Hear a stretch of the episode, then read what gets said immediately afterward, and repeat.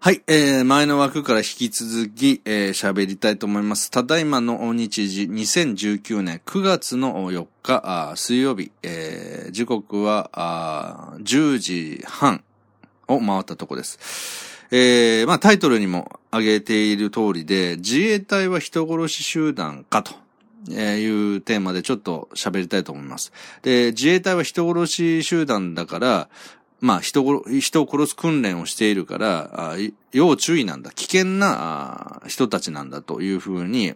えー、主張する方たちがいます。それは日教祖なのか、うん、教師はじめ、まあ、左派の人たちなのか、まあ僕にとって今日話す上ではどうでもいいです。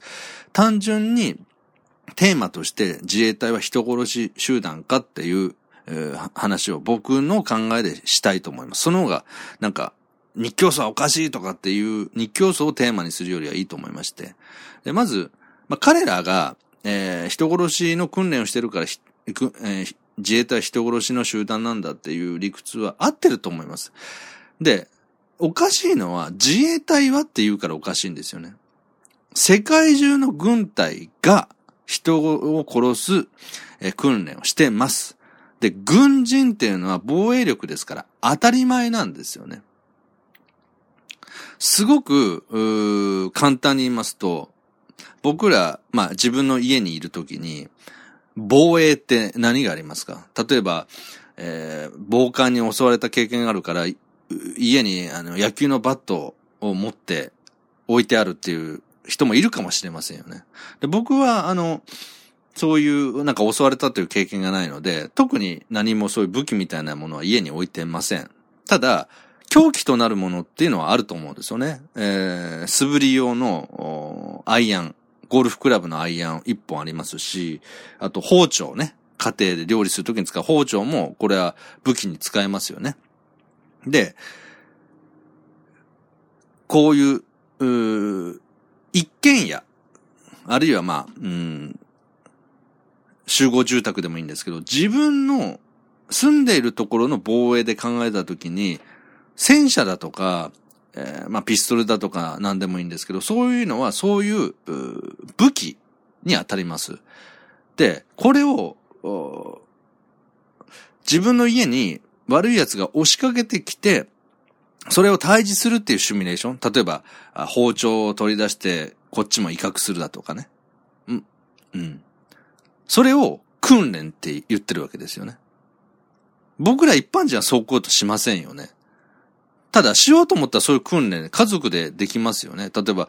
ど、なぜかドアが、あるいは窓が破られて、悪い奴がわーっと入ってきた時にどう動くかっていうのをシミュレーションして、みんなと家族で話し合って、じゃあここにか子供たちは押し入れに隠れなさいとか、そういうことをしようと思ったらできますよね。しませんけど。日本は安全な国なんで。でも、日本の治安がものすごく悪いとして、悪かったとしたら、家族が、小さいお子さんとかがいる家庭だったら、するっていう親も増えると思います。うん。治安がすごく悪かったらですよ。それを訓練、シミュレーション、訓練って言いますよね。うん。一軒家の中でのあ、あの、一つの家庭の中での防衛っていうものは、ちゃんとそういうふうにこう、成立するんですよね。で、一番大事なことは、玄関ですよね。玄関とか窓がちゃんと鍵をかけられるっていう。で、これは、外部の人が別に犯罪者じゃなくても赤の他人がふっと家の中入ってきたら怖いじゃないですか。日本の法律でも、えー、それを罰するのがありますよね。不法侵入とかってありますよね。やっぱ勝手に入っちゃいけないんですよ。人の縄張りに。で、これは防衛戦なんですよね。この玄関、自分の、えー、住んでいる使用権がある、あるいは所有権があるこの土地。そこには入ってくるなって言えるわけですよね。で、これを、この話を大きくしていくと国になりますよね。で、国においては、まあ、当然空とか海だとか陸だとか全部いろいろありますけど、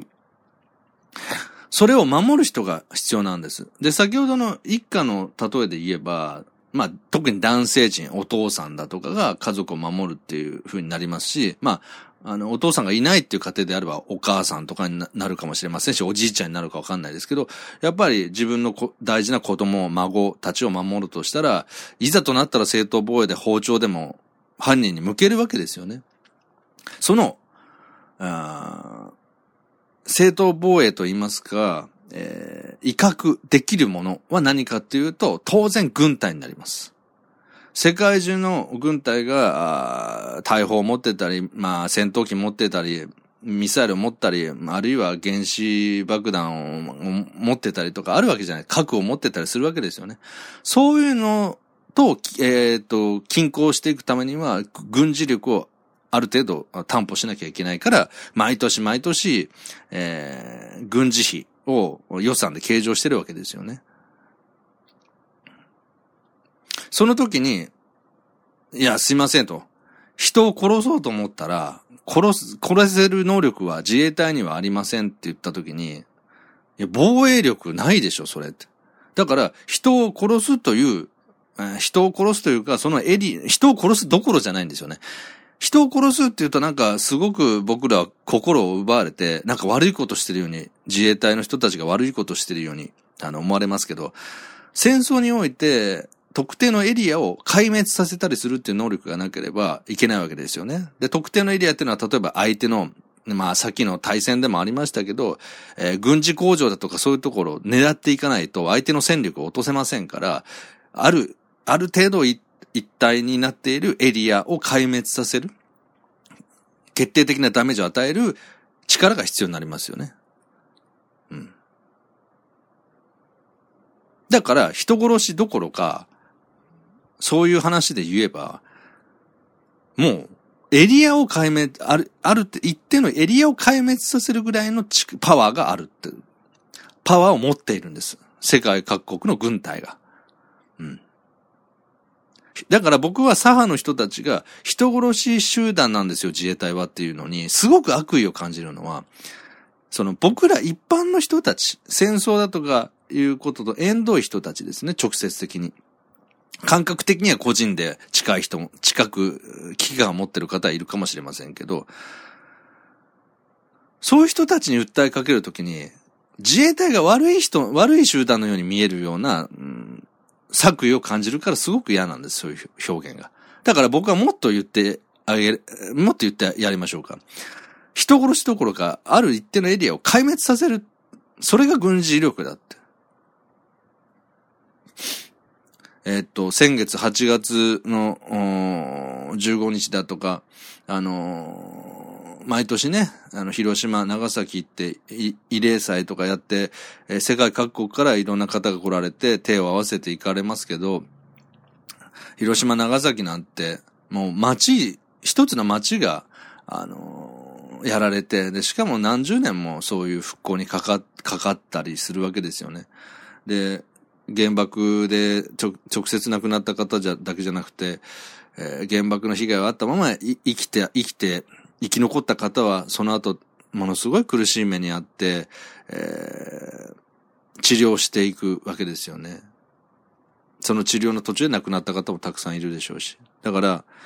あの、人殺し集団だっていうことではなくて、軍事、防衛っていうのはそういうことだってことです。そして、その愛する人を守ろうとする気持ちっていうのは僕らもあって、えー、もし愛する人が暴漢だとか悪い奴に襲われたら僕らも軍人とは言いませんけど、ソルジャーみたいなものになるってことなんですよ。正当防衛でもって。僕だって自分の愛する人、家族、襲われそうになったら、その辺の武器探して、あの、威嚇して、で、それでも言うこと聞かない、あるいはそんなことも言ってられない危機的状況だったら、それなりのダメージを与える攻撃しますよ。当たり前じゃないですか。それを、いや、私はあの、人殺しになりたくないから見てますっていう人はいますで、目の前で子供だとか恋人だとか、あ父母が刺されてるのに、何もせず、俺は人殺しになりたくないとか、俺は人殺しの集団だとか個人が嫌いだから、俺は見てますって言います それ人間としても機能してないんですよ、それって。人間っていうのは防衛本能があって人間、生き物なんですから。まあ、それは、その場合は僕の場合は動物。ね。動物としてっていう意味ですけど。よくあのー、野生のね、あのー、動物の親子とかのドキュメンタリーってよく作られてますし、映画にもね、あの、なってますけど、彼らは自分たちの子孫である子供とかが、巣が襲われたりしたら必死で立ち向かいますよ。で、これはどうにもならんっていうパワーの前では、抗った後に諦めることはあるでしょうけど、食物連鎖のピラミッドの中で数が少ない上の肉食獣で、下の草食動物っていうこのバランスの中で彼らは自分たちの子供を取ったり取られたりしながらやってるわけじゃないですか。僕ら人間社会にもそれは当然あって、で、国同士のパワーバランスで言えば、強大なもう一国、あるいは、よく言われますけど、世界中にある核兵器とかを暴発させたら、地球自体が壊滅的になるほどの、あの、軍事力を僕ら人類は持っちゃってるんですよね。で、この持っちゃってる力っていうのは防衛本能から来るから、止められません。広島、長崎で核兵器をなくしていこうっていう運動をされてる方は分かっているのか分かんないですけど、なくなりません。なくなっちゃダメなんです。核兵器はなくなった方がいいけど、核兵器を誰かが持ってたら別な人も持たないと均衡を保てないんですよ。核を持っている国が一国しかなかったら、その核を持っている一国に従うってことなんですから、そんなことは許されないでしょ？だから均衡を保つために、えー、持つんです。核が開発されなかったら、その手前のもう一つパワーのない武器で、あら、均衡を保とうとして複数の人が持つようになります。これの繰り返しです。核よりもっと強いものができたら、それを持とうとする国ができて、持っちゃったら、最後、同じように持つ国がないと、今度は均衡を保てないっていう話です。一国だけパワーを持ってしまったら、世界のバランスは、その核を持っている、あるいはパワーを持っている国が中心になってしまって、他の国が従属的に動かなきゃいけないですよね。そういうバランスの中で自由だとか民主主義だとか個人の人権がなんて語れなくなっちゃうので、まあ簡単に言うとだからアニメで言うと北斗の剣の暴力の、ケンシロウがいない、正義のケンシロウがいない北斗の剣を想像してもらえれば恐ろしいことがわかると思います。去年の、えー、航空自衛隊のスクランブル発進ってありますよね。こう、えっ、ー、と、領空が侵犯された時に出動するわけですけど、そその回数は999回。で、うち、えー、64%以上が中国でしたね。中国は、あ日本と今日中友好って言って、仲良くやる兆しがよく見えましたけど、その裏では、ああやって、えー、だから、999回、約1000回の64%が中国だったってことは、640回ぐらい、日本の、えー、制空権って言うんですか？あれを、えー、侵入して挑発してきてるんですよね。で、その前はロロシアと一緒にやってたこともあった。本当にね、まあ、一言で言うと、汚い世界なんですよ。そういう意味ではね。表で笑っておきながら、そういうようなことやるんです。その上で、また最初の話に戻しますけど、自分の居住している空間、そこに愛する人がいる、子供がいるっていう中で、部外者、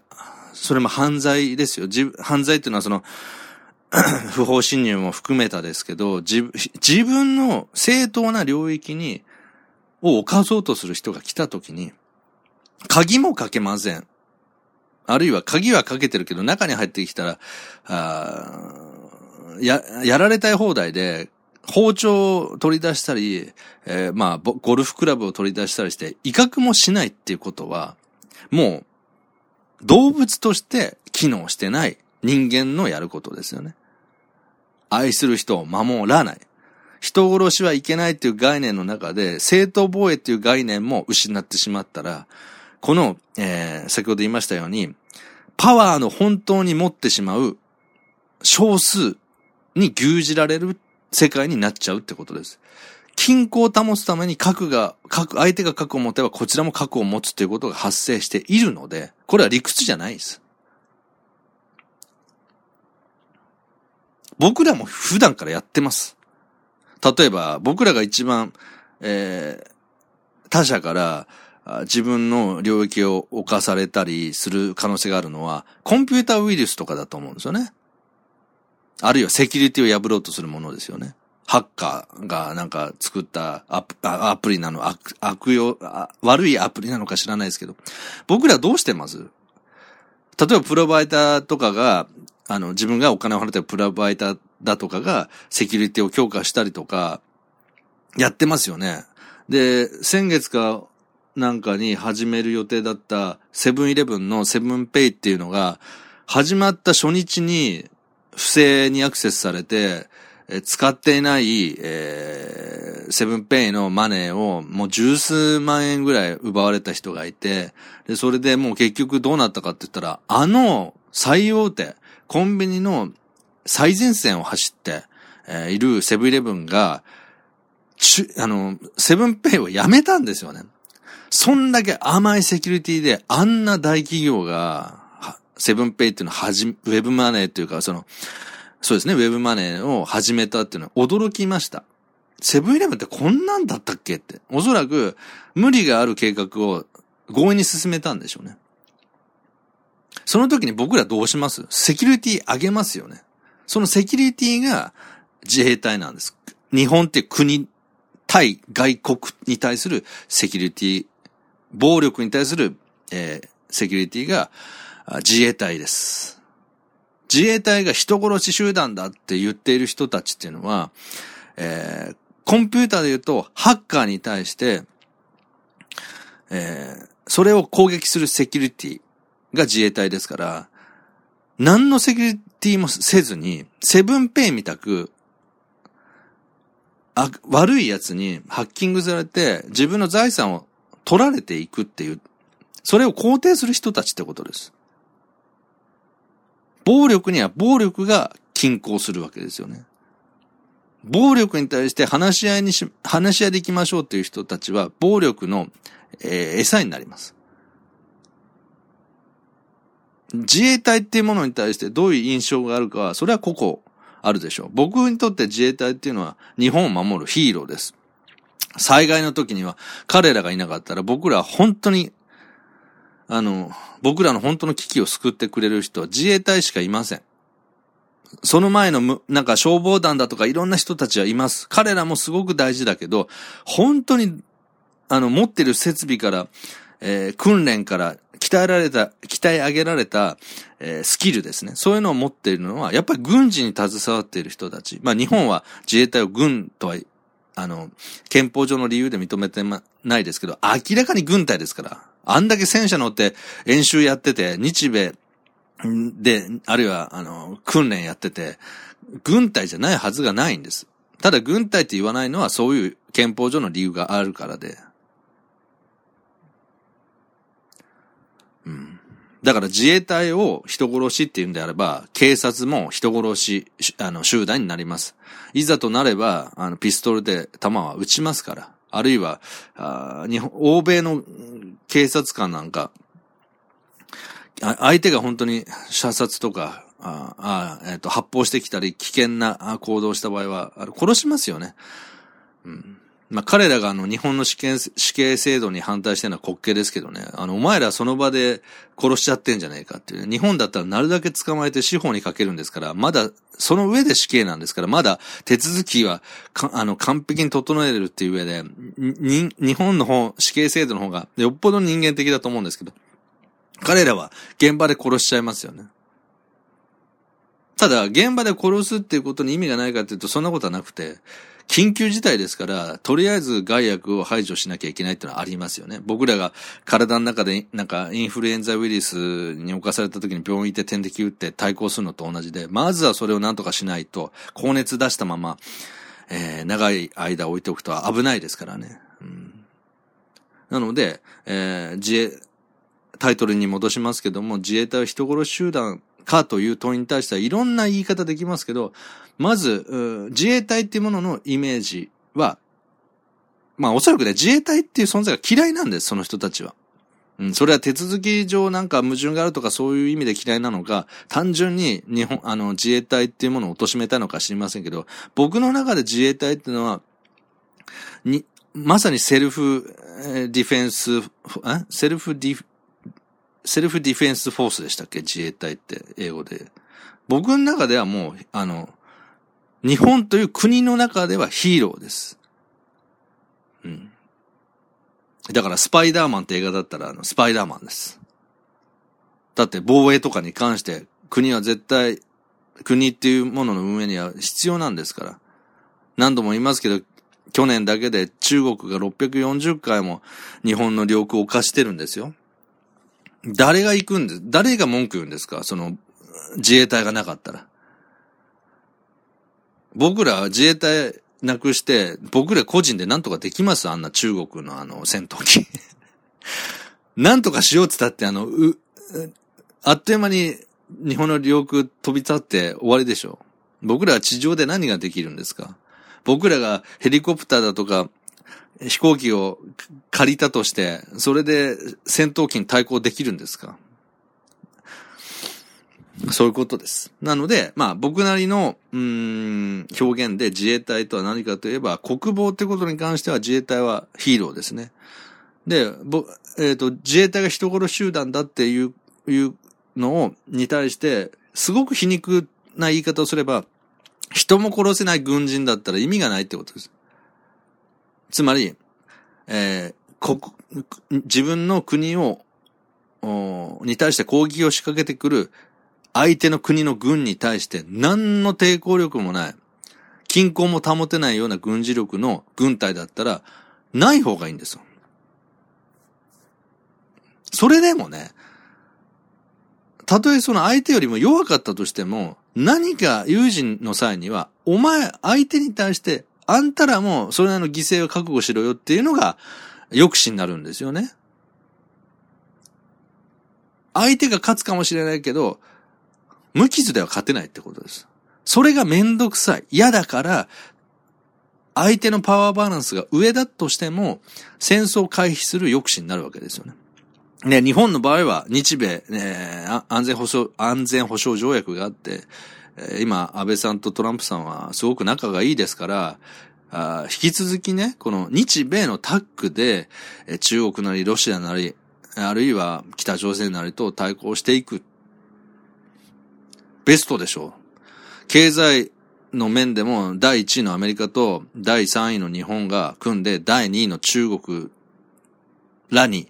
えー、睨みを聞かせる。うん。そういう均衡状態を保っていくっていう意味で、軍事の予算は削れませんし、自衛隊の方々の存在っていうのは大変ありがたい。僕らが好き勝手に自衛隊が反対だ賛成だなんて、のんきに言ってられるのは、まあ、のんきかどうか置いといて言ってられるのは、平和だからです。で、この平和を保っているのは、自衛隊の方たちが、日本の領空、領海を守ってるからです。彼らがいなくなったら、あっという間に入ってきますよ。外国は。